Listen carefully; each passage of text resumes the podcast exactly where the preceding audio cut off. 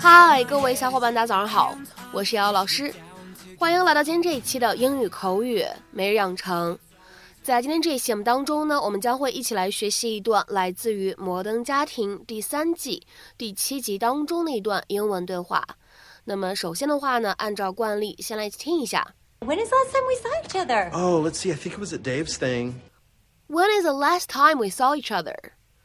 Oh, let's see. I think it was a Dave's thing.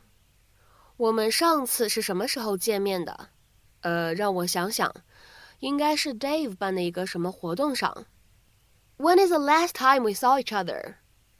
Oh, let's see. I think it was a Dave's thing. When is the last time we saw each other. Oh, let's see. I think it was a Dave's thing. 那么，在这样的一段英文对话当中呢，我们需要注意哪些发音技巧呢？首先呢，第一处 when is 放在一起呢，我们可以做一个非常自然的连读，可以变成 when is，when is，when is。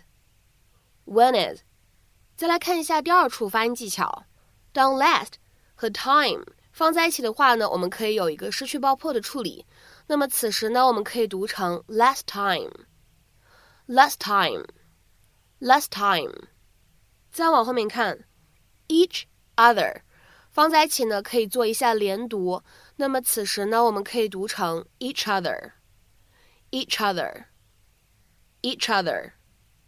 好，继续来往后面看，在整段对话当中的最后一个句子里面呢，我们出现了这样的三个单词放在一起，那么分别是 think it was。那么这样的三个单词呢放在一起。我们说呢，前两者呢可以做一个非常自然的连读，而后两者呢可以做一个类似于不完全爆破的处理。那么此时呢，我们可以变成 think it was，think it was，think it was。好，那么下面呢，我们来看一下本段对话当中的最后这一处发音技巧。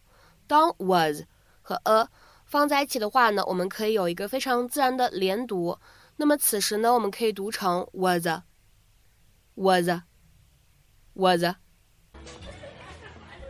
Hey, oh my god, how are you? Hey, hey. Wow, look at you. You look fantastic. Thank you. So do you. How long has it been?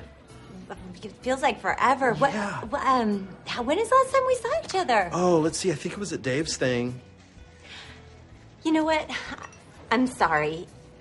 I don't know if you've heard I was in a terrible car accident, and ever since the coma, I have a really hard time placing names and faces.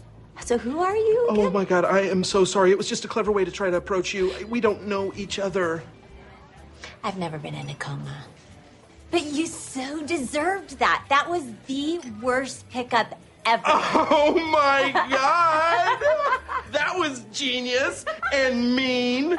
Now I know why we're old fake friends.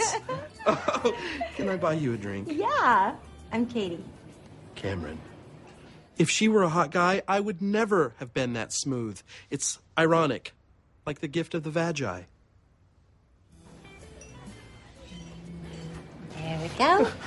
Thank you. Nice to meet you. you too. Bye. Bye. Wham bam, thank you, Cam. Seriously, you got her number. Sure did. And all my shirts get ironed, and their seams should appear straight.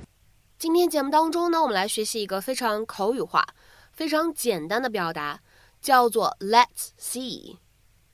Let's see 这样一个短语什么样的意思呢？相当于呃，让我想一想，让我思考一下，我想想啊，这样的意思。那么当然了，在口语当中呢，你也可以直接说 "Let me see"。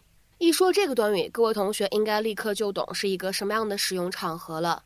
在这边呢，我们强调一点，不论是 Let me see 还是 Let's see，都更经常呢用于口语当中。书面语呢一般不太会这么用。那么下面呢，我们来看一下对应的一个英文解释。They are used for saying that you are thinking about something or trying to remember something。 那么下面呢，我们来看几个例子。第一个，It must have been, let me see, ten years。一定有，呃，我想想，十年了。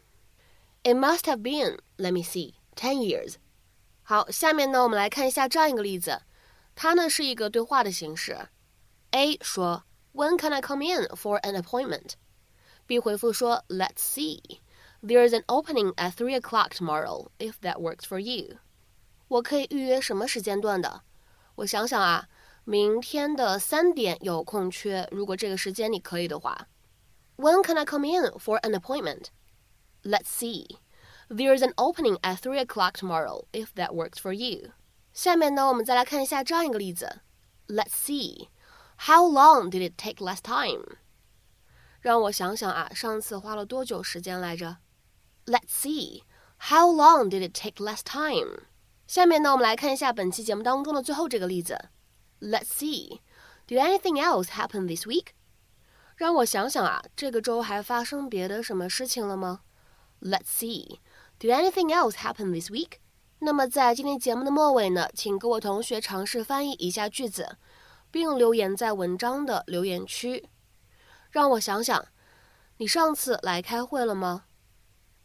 让我想想，你上次来开会了吗？这样一个简短的句子，应该如何去使用我们刚刚学习过的短语去造句呢？期待各位同学的踊跃发言。我们今天这一期节目的分享呢，就先到这里，See you。